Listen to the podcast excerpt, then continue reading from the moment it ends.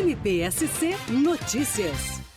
Na última sexta-feira, dia 7 de julho de 2023, ocorreu o julgamento pelo Tribunal do Júri da Comarca Chapecó de um rapaz que matou um sargento da Polícia Militar. O policial militar havia tomado conhecimento que o rapaz, o acusado, ele teria praticado crimes de lesão corporal e grave ameaça e também porte ilegal de arma de fogo. Em seguida, ele ter se envolvido em um acidente de trânsito, acidente de trânsito que foi o próprio acusado que deu causa. O policial militar conseguiu identificar o acusado, comunicou à polícia militar, o Copom, e obteve o endereço do acusado. O policial militar estava de folga, mas por obrigação legal se dirigiu até lá a fim de investigar esses crimes, especialmente o porte ilegal de arma de fogo, que é um crime extremamente grave e perigoso para a sociedade de modo geral. Quando o policial militar chegou no local, na casa do acusado, nada demais aconteceu. O policial estava apenas conversando com os familiares do acusado.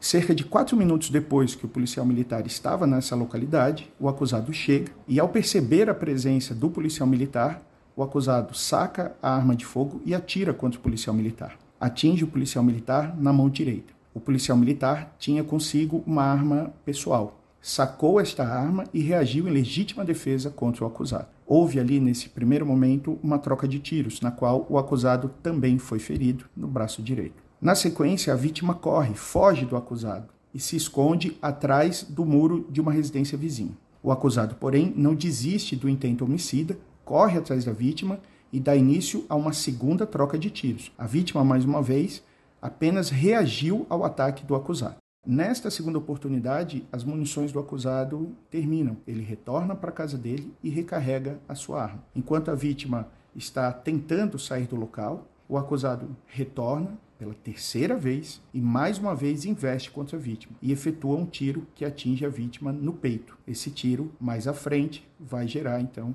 a morte da vítima. O acusado foge do local e esconde a sua arma, joga fora. Porém, mais tarde, ainda naquele mesmo dia, ele foi preso em flagrante. Uma das questões que foi tratada durante os debates em plenário foi sobre a possibilidade de o policial militar ter se dirigido à casa do acusado. A resposta é positiva. A legislação que rege tanto a Polícia Civil quanto a Polícia Militar, ela determina que os agentes de polícia, ao tomarem conhecimento de um crime, eles têm o dever de agir. Neste caso, o policial militar ele tinha tomado conhecimento que o acusado havia praticado duas lesões corporais, duas ameaças e estaria praticando o crime de porte ilegal de arma de fogo. Nessa condição, mesmo de folga, o policial militar demonstrou uma grande devoção à atuação da polícia militar e tomou as medidas nesse sentido. Contudo, o acusado ceifou a vida dele. Os jurados compreenderam todas essas, essas questões e concordaram com o pedido formulado pelo Ministério Público e condenaram o acusado por homicídio qualificado e porte ilegal de arma de fogo.